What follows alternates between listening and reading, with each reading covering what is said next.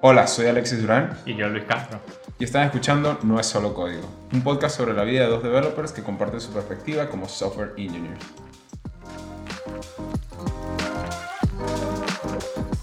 Hola a todos, bienvenidos una vez más. Otro episodio de No es solo código. Seguimos en nuestra super racha de la segunda semana consecutiva después de muchas semanas sin Oh, wow. consecutivas. Eh, hoy me escucharán con una extra energía, que de hecho ya me lo estoy sintiendo hace ratico. Y, y está cool, creo que de eso vamos a hablar, ¿no? De Totalmente. Por eso le tuvimos que decir a Alexis cómo hablar al micrófono sin que el audio se vuelva mierda, básicamente.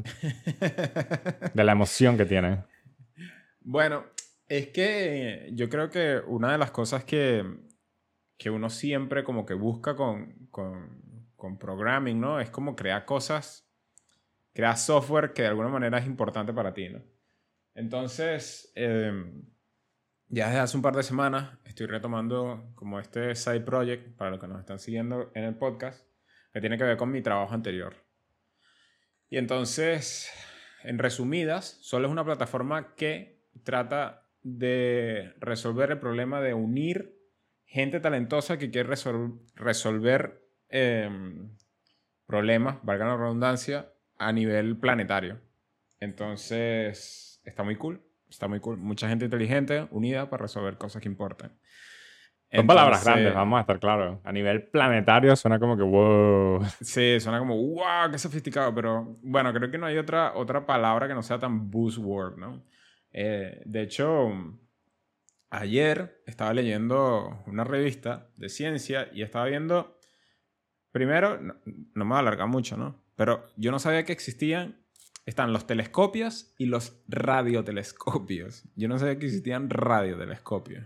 ¿Cuál es la diferencia? Un radiotelescopio no hace lo mismo que un telescopio. O sea, di- cuál- lo que pienso acá, y esta, esta es mi Ajá. ignorancia, ¿no? Pero lo que pienso acá, los radiotelescopios son esas estaciones de radio que con las antenas enormes que tienen Ajá. los lugares de astronomía y Ajá. disparan ondas de radio, vamos a estar claros, a, a ciertas frecuencias hacia los planetas y después esas ondas rebotan y lo que rebota es lo que determina de cuáles son las composiciones de los planetas y este tipo de cosas, ¿no? ¿No? Pues, ma- más o menos así. Eh, de hecho, no me voy a No, no atrever estoy tan a decirte, loco, ¿eh? no, eh, estás mal, Luis. Ni, ni, ni me voy a tratar de tra- tirar una explicación.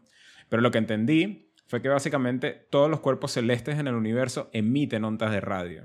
Y entonces este, este Ah, es radiotelescopio es al contrario. Entonces eh, recibe esas ondas y a diferencia de los fotones, que son como las ondas de luz, pues las ondas de radio atraviesan mayores, mm, digamos, capas o distancias o lo que sea. Entonces, el punto al que estoy llegando, porque esto no es un podcast de astronomía, es que básicamente en el artículo que estaba leyendo decía que cierto año, no muy, muy, muy lejano, recientemente, eh, cuando fotografiaron el primer agujero negro, lo que necesitaron fue unir, eh, creo que fueron como 20 radiotelescopios alrededor del planeta y apuntarlos en el mismo lugar. Y entonces con eso, como que jalaron una cantidad gigante de, de petabytes y pudieron crear la imagen del agujero negro. El punto es que eh, Sol, digamos que sería como ese punto medio, ¿no? Porque tú te imaginas, los gobiernos no son eh, demasiado famosos por, por ser... eh, Colaborativos. colaborativos, exactamente. Entonces, imagínate muchos científicos alrededor del mundo que están apasionados por un mismo subject, que quieren resolver un mismo problema, pero que necesitan conocerse. Entonces, ¿cómo se conocen, no? ¿Cómo, cómo realmente colaboran entre ellos? Entonces, de alguna manera, eso es un poco lo que queremos resolver.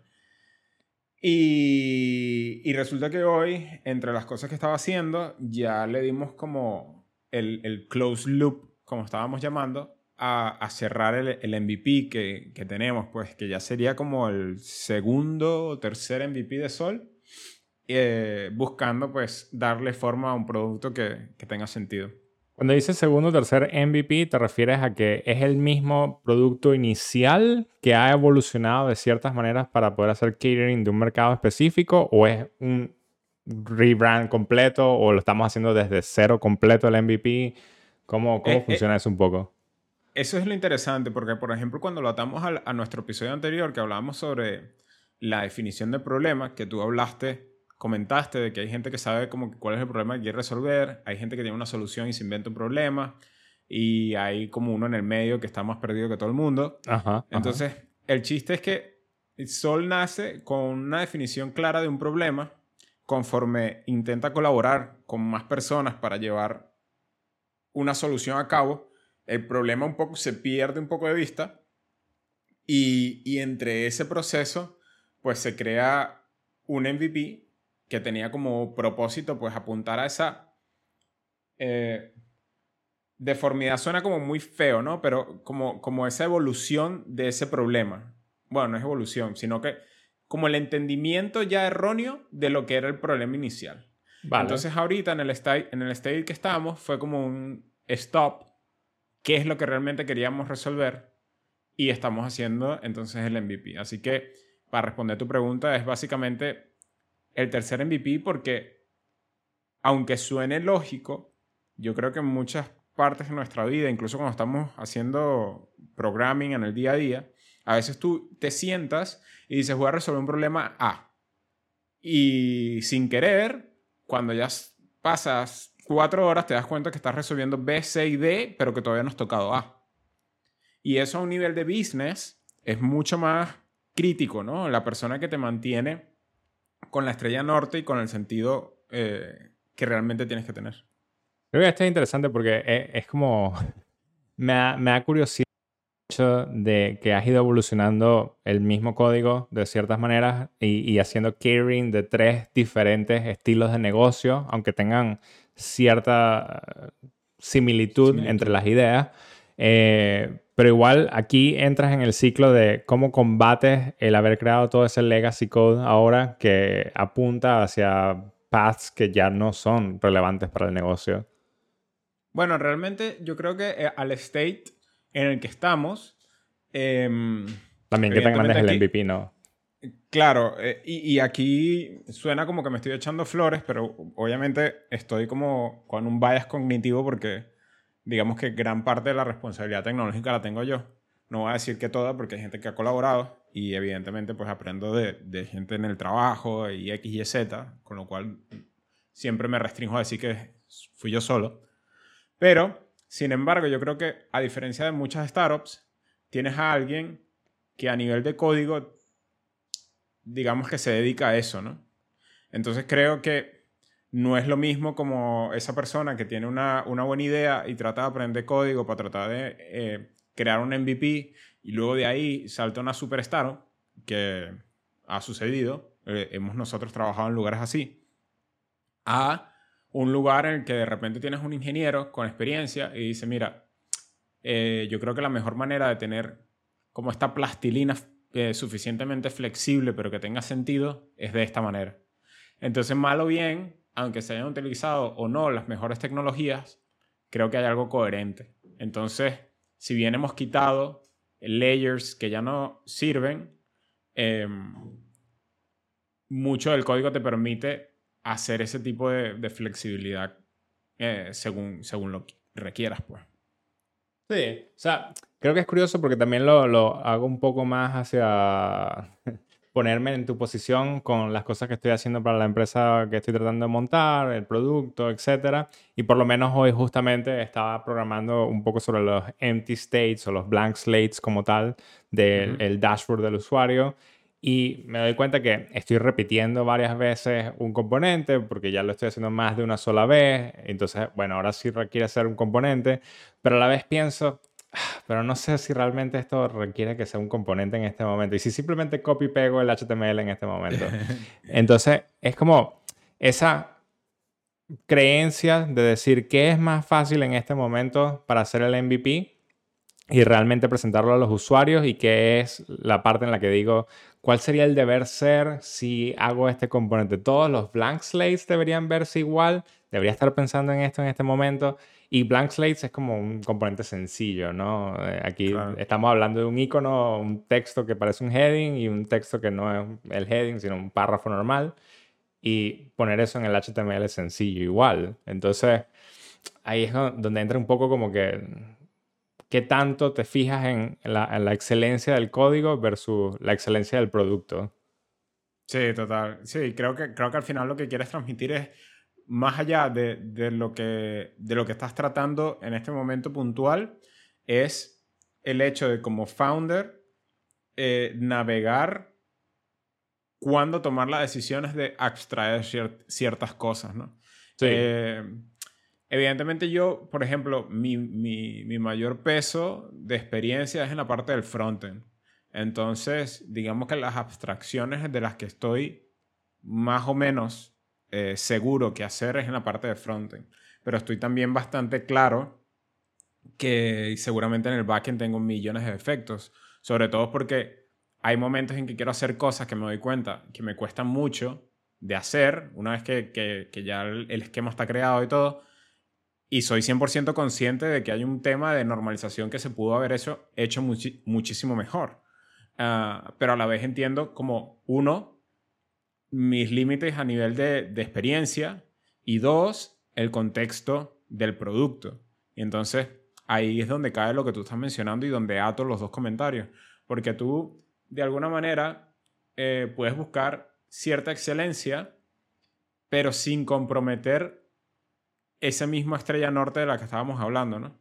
Entonces es como, bueno, de repente si yo tuviera una empresa que tuviera mucho más recursos y se me asignara a mí hacer una parte del esquema, me tomaría el tiempo de hacer mucho más research y, y, de tratar de, de, atar todos los cabos con mayor precisión. Eh, en cambio, en Sol, no es que hago la primera cosa que se me ocurre porque intento mantener todos los procesos que he aprendido que sirven para acostumbrarme a, trabajar de esa manera. Por ejemplo, tú ves en Sol, todos los commits son súper descriptivos, con contexto y tal, y siempre hay PRs, a pesar de que nadie lo haga review, es como que siempre hay un checklist de cuál es mi proceso de trabajo.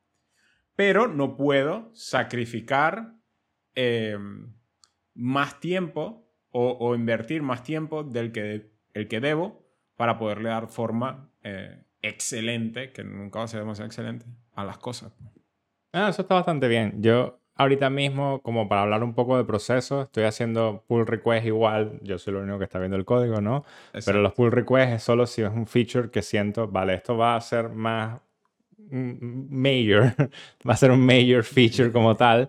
Ah, y, aquí requiero como que un poco más de pensamiento, entonces lo voy a hacer como un pull request, just in case. Eh, pero cosas como qué sé yo, tuve un design fix esta mañana de un par de cosas, directo a main. claro. no, no me, no me interesa que vaya deployment automático, ¿sabes? Entonces, sí, hay como un tipo de cambio, dependiendo de la, del peso de las cosas, eh, dónde, dónde quieres introducir formalidad y dónde dices la formalidad está de más en este proceso. Bueno, y supieras que ahí es donde yo voy con el hecho de que al final también tengo que estar claro de que yo me siento cómodo y probablemente tú también te sientas bastante cómodo con tu proyecto, porque es un proyecto que de alguna manera eh, tú eres dueño de, del código, digamos, ¿no? Dueño de tu destino. Eh, sí, en el sentido de que las únicas... Eh, vallas cognitivos que hay dentro del código son los tuyos. Las opiniones que hay alrededor de todo el code source son tuyas. Y de los procesos a nivel de tecnología son tuyas. Y por eso te sientes cómodo. Pero lo importante es que entendamos que probablemente si tú, por ejemplo, tu proyecto se expande a un punto en el que necesitas colaborar con más developers, probablemente eso te vaya a hacer salir de tu burbuja y, y de la mía también. Porque, por ejemplo, yo sí es verdad que nunca hago un push a, a develop o a main, independientemente de lo aesthetic, al menos que sea una cuestión de, de infraestructura y porque no sé cómo manejarla de otra manera. Eh, y eso me hace sentir cómodo. Eh, la documentación de manera, ta, ta, ta, ta, ta, pero yo soy el único developer. Entonces, ¿qué pasa cuando llegue otro y de repente ahí es donde tienes que desatachar tu trabajo de ti, ¿no? Sí, Porque ahí vas, a empezar a darte cuenta que habrán como que ciertas diferencias, no me gusta trabajar así, yo hago esto de esta manera, ta, ta, ta, y bueno, comienza un poco el, solo, Solo tenemos que llegar al punto en el que necesitemos contratar a otro developer. Exacto, exacto. Y ahí Poca cosa, ¿eh? Ah, hay, hay, bastante runway para divertirse. Sí, y creo que es interesante otra de las cosas que menciona, porque a todas estas se hace, se hace pensar como que, bueno, siempre hemos trabajado en este proyecto y, siempre hemos estado ahí y, y, nunca ha habido una pausa, nunca ha habido otra persona tocando el proyecto. Pero en tu caso ha sido diferente, ¿no? En tu caso sí, tuviste una pausa. Sí, sí, y sí he tenido personas tocando el proyecto. Sin embargo, eh, cuando las otras personas estaban tocando el proyecto, yo era full time.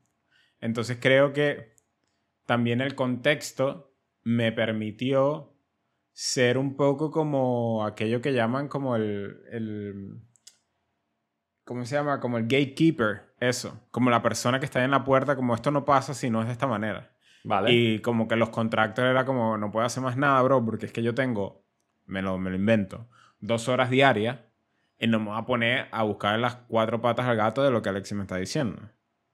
Entonces, también es una posición ventajosa. Sí es verdad que he colaborado y hay, y hay parte del código que no, no es escrito por mí, pero creo que sin embargo, tiene una mayor influencia en función de cómo yo hacía las cosas.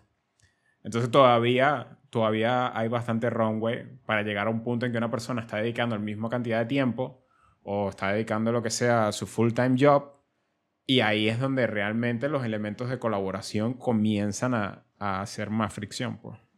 Ahora, pero dentro de esa pausa hubo gente tocando el código igual, ¿no? No, mientras que yo no estaba, de cierta manera. No, mientras que yo no estaba, no.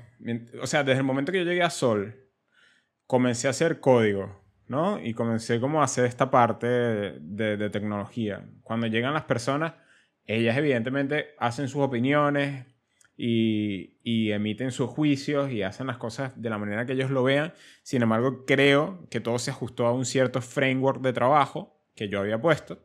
Y una vez que yo me voy, eh, se pausó el proyecto por completo. Em, no, había, no había ah, desarrollo activo del proyecto. Lo que había era un, un tema de business eh, mm, que sí fue diferente. ¿Qué cambiarías de, de, ahorita? Porque en el proceso de volver a, trabajar con el código ya ha pasado cierto tiempo, creo que unos seis meses, ¿no? Eh, sí, más o menos. ¿cómo, ves, ¿Cómo ves las decisiones de Alexis de hace seis meses en comparación a las decisiones que Alexis de hoy tomaría? es, eso es algo muy cool. Eh, y yo creo que da como para un tema completo. Eh, primero voy a responder tu pregunta completamente. ¿Cómo veo las decisiones de Alexi del pasado? Veo que se preocupó por el que viniera por el futuro. Eso no quiere decir que no hayan cosas. Hay cosas que me encuentro que yo digo, ¿Será que este día me sentía mal? ¿Me dolía el estómago? ¿Pero qué estaba pensando aquí cuando hice esto? Exacto. Eh, estaba triste, estaba desviado, no sé, no sé qué pasó aquí. Eh, sin embargo, sí siento una, una preocupación por el que viniera después, porque yo en ese momento no sabía si iba a ser yo o no. Veo muchos comentarios, veo los logs en Notion, veo documentación, veo videos, que es algo que a mí me gusta. O sea, hay como un constante, eh, como breadcrumb, como, como estas pistas para tratar de ubicar a la persona que viene después. Eso no quiere decir que esté perfecto, y más bien en esta experiencia que es conmigo mismo, ¿no? Mi yo del pasado y mi yo de ahorita, me hace ver de muchas cosas que puedo mejorar para ser más efectivos para los developers que les toque, digamos, en el futuro trabajar con el código que hoy, entre comillas, me pertenece. Entiendo, te entiendo totalmente. Creo que una de las cosas que más he comentado en todo lo que estoy haciendo ha sido la lógica de negocio. En plan, cómo un usuario logra hacer una transacción y esa transacción, luego de que sea exitosa, realiza un pago a la persona que eh, puso sus items o, puso los elementos por los cuales la otra persona puede pagar. Pero fuera de ese contexto, no tengo comentarios, no tengo nada. Es como... Eh, está muy libre albedrío de que espero que lo entiendas cuando lo leas, básicamente. Y, y es como, mi prioridad siempre ha sido, vale, esta es la lógica de negocio y esto es lo que se mantiene realmente, eh, que no puede cambiar o no debería variar en exceso, mientras que todo lo demás está más libre y, ok, esta es nuestra área de puedo experimentar, básicamente. Sí, yo creo que al final depende de, del contexto y colores. que estés manejando. No, no, y también de, si bien de gustos eh, depende, creo que hay momentos en el que puede ser obvio ciertas cosas y hay momentos en el que no tanto, pues. Entonces ahí es donde yo te digo que, que sí veo una preocupación por el Alexi del pasado. Por ejemplo, yo tengo un, un modelo en Sol que se llama Checkup. Eso no te dice absolutamente nada. ¿Por qué le puse eso? Bueno, no sé. En ese momento pues se lo puse. Y lo bueno es que está muy bien comentado y está como el life cycle y por qué esto existe y por qué esto es así y tal. Y en, en el esquema definition de, de pues todos los modelos, Amplify, entre las cosas poderosas que tiene, lo malo es el tema de documentación que es bastante malo y la rápida iteración que ellos tienen porque es un producto más o menos nuevo, ¿no? Entonces hay relaciones que ves entre modelos que tú dices, me lo invento. Eh, proyecto con post. Entonces tú dices, esto tiene que ser un uno to many. O sea, has many posts. Proyecto has many posts. Y de repente no lo ves definido en el esquema, pero lo ves comentado. Es como que en el modelo, la línea que tiene que estar para hacer el has many está ahí, pero está comentada. Entonces está comentada y arriba tiene un por qué no está lo que tú crees que debería estar aquí. Entonces es como, eso está, eso está muy cool, porque te, te permite a ti, más allá de que sea real ese problema en el momento que lo estoy leyendo, te permite entender el contexto de la persona al momento que implementó lo que implementó. Sí, creo que me parece interesante. Una, me, hace como resonancia el hecho de que una de mis cosas en los modelos es que tengo una parte que es como un medio chat, pero no es un chat, eh, en la cual las personas que compran pueden mandar un solo mensaje único por compra y la persona que recibe la compra puede mandar n cantidad de respuestas a ese mensaje.